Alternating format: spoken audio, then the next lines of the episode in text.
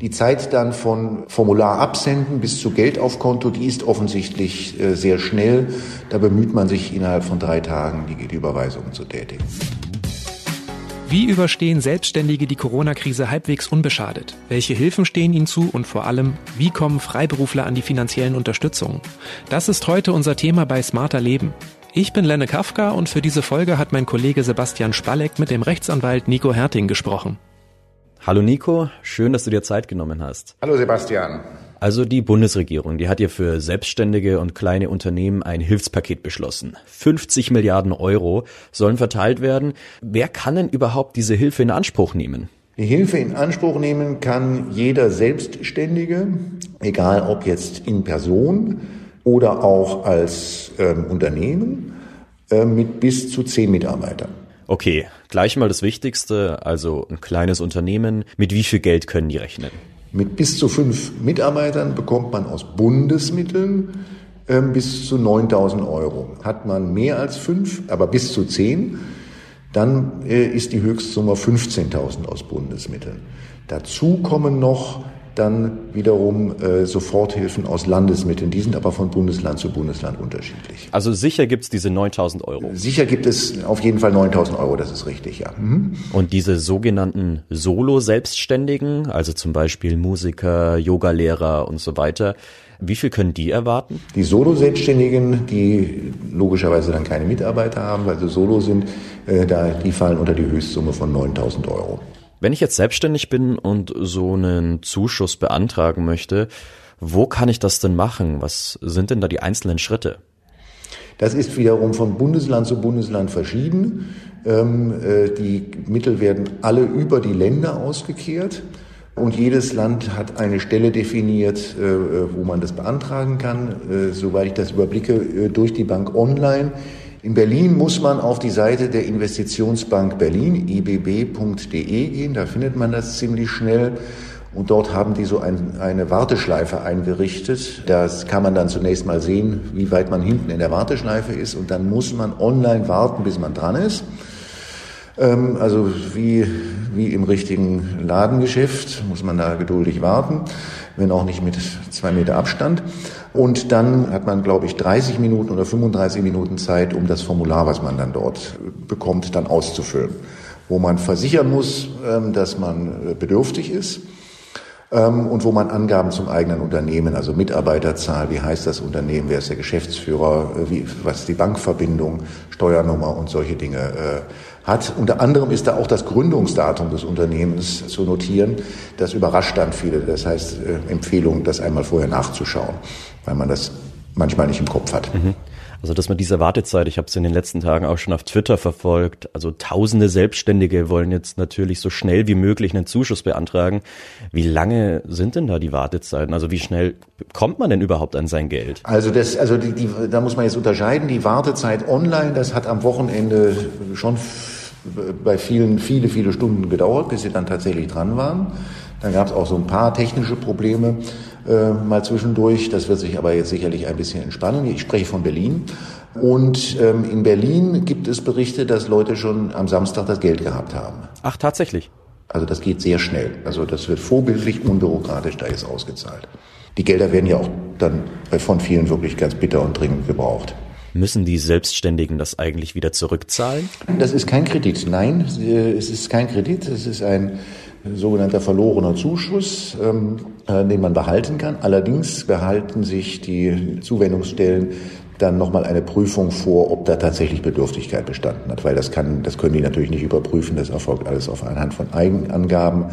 Also man muss damit rechnen, dass man da nochmal dann, wenn sich die Dinge wieder entspannt haben, äh, dass man dann noch einmal aufgefordert wird, äh, Nachweise zu bringen, dass man tatsächlich den Bedarf hatte. Stichwort Nachweise. Also was sind denn da die Voraussetzungen, um überhaupt Hilfe in Anspruch zu nehmen? Ich beziehe mich jetzt mal auf Unternehmen, die schon vor der Krise finanzielle Schwierigkeiten hatten.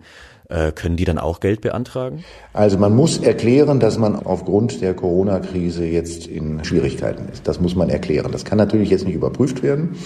Und es wird da sicherlich auch Fälle geben, wo das Missbrauch gibt. Das ist ja gar nicht auszuschließen. Aber ähm, es gibt jetzt im Augenblick keine Überprüfung. Das ist auch sehr vernünftig, weil wir es ja hier wirklich mit bundesweit äh, gewiss Millionen Betroffenen zu tun haben, die im Augenblick nicht so richtig wissen, wie sie ihre nächste Miete bezahlen sollen.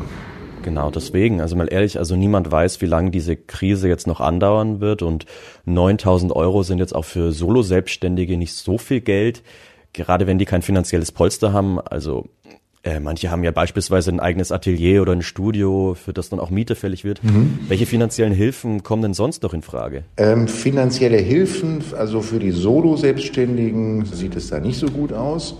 Theoretisch gibt es noch Möglichkeiten, Überbrückungskredite und ähnliches zu beantragen, also Kreditmittel zu beantragen. Das eine schließt das andere nicht aus. Da laufen die Dinge aber nicht so schnell, weil man da in aller Regel über die Hausbanken gehen muss. Ganz konkret äh, der, Yogalehrerin äh, oder dem Veranstaltungstechniker, äh, dem Selbstständigen, wenn man dem sagt, nimm doch einen Kredit auf, dann guckt er einen erstmal an und sagt, wovon soll ich denn das jetzt noch zurückzahlen in der momentanen Situation? die ja eine Situation der Ungewissheit ist, wo auch niemand weiß, wie lange das dauert, ist damit natürlich äh, den meisten Leuten überhaupt nicht geholfen mit Krediten. Mhm.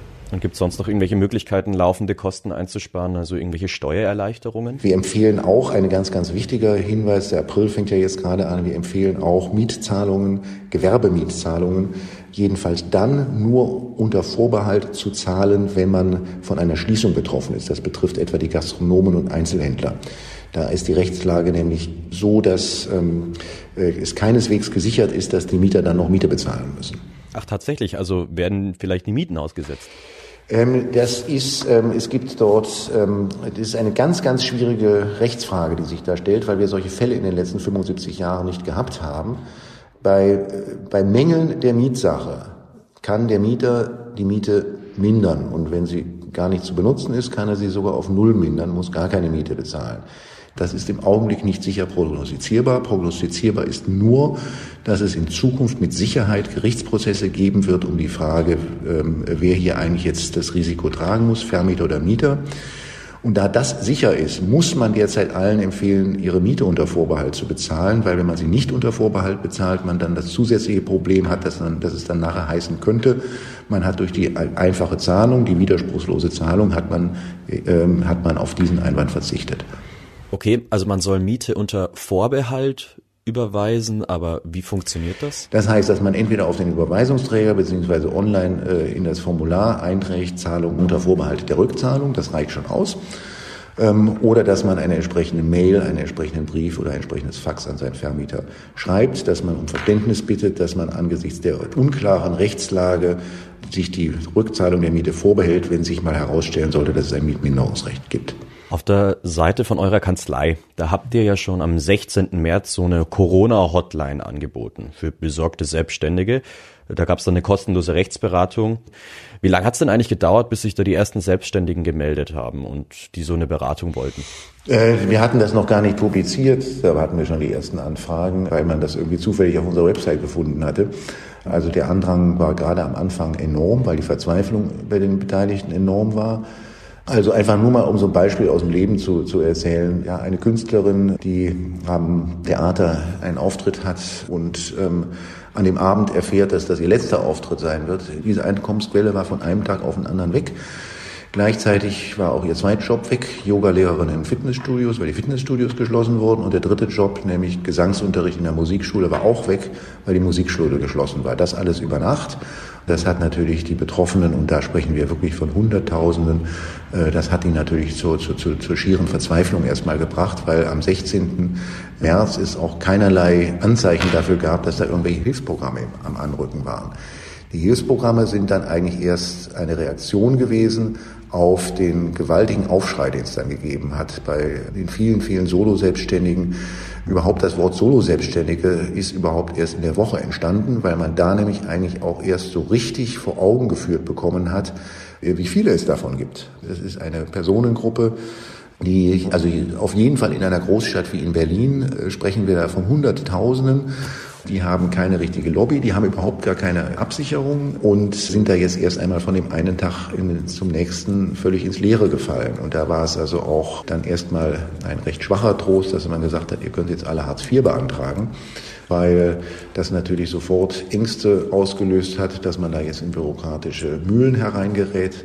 und weil es auch viele gegeben hat, deren Stolz dadurch sehr stark berührt war, weil sie eigentlich gewohnt waren, oft auch mehr schlecht als recht, äh, aber schon seit vielen, vielen Jahren selbstständig über die Runden zu kommen und plötzlich sahen sie sich da in die Position versetzt, dort quasi als Bittsteller jetzt hier beim Staat um Hilfe zu fragen. Das ist eine sehr, sehr, sehr, sehr verzweifelte Situation für viele Betroffene gewesen. Mhm. Ich will jetzt auch kein Pessimist sein, aber denkst du, dieses Hilfspaket der Regierung, damit ist das Problem jetzt erstmal abgehakt oder stehen uns da noch härtere Zeiten an, also gerade für Selbstständige? Na, da, da sollten wir jetzt mal nicht zu sehr äh, spekulieren, weil das natürlich jetzt davon abhängt, wie lange die äh, Schließungen, die Ausgangsbeschränkungen, wie lange die jetzt noch dauern können im Augenblick nur sicher davon ausgehen, dass das bis zum 19. April dauert. Wenn danach nach und nach wieder das Rad zurückgedreht wird, dann werden das sicherlich die Beteiligten jetzt auch unterstützt durch das Soforthilfeprogramm überleben, jedenfalls die meisten. Wenn das länger dauert, dann wird es natürlich kritisch, aber das gilt ja für die, für, eigentlich für die Wirtschaft überall. Aber könnte das Hilfspaket theoretisch nochmal aufgestockt werden? Da wird es sicherlich, äh, wenn das über den 20. April hinaus dauert mit den Schließungen, dann werden mit Sicherheit die Rufe losgehen, diese, diese Hilfen aufzustocken und so oder zu erneuern. Mhm. Du hast jetzt äh, wahrscheinlich mit ziemlich vielen Selbstständigen gesprochen. Gibt es da vielleicht eine Branche, die ganz besonders unter der Krise leidet? Also ähm, ich weiß gar nicht, wo ich da anfangen soll. Also alle, die ganz stark getroffen hat, ist äh, natürlich den gesamten Bereich Kultur, also alle Kulturschaffenden, die ja nun sowieso nicht in Reichtum leben. Ja, das wissen die meisten nicht, aber auch ein Sänger oder eine Schauspielerin, äh, selbst wenn man, wenn die einen guten Namen hat, dann ist es auch in guten Zeiten so, dass es da immer mal Zeiten gibt, wo die jetzt gar keine Aufträge haben.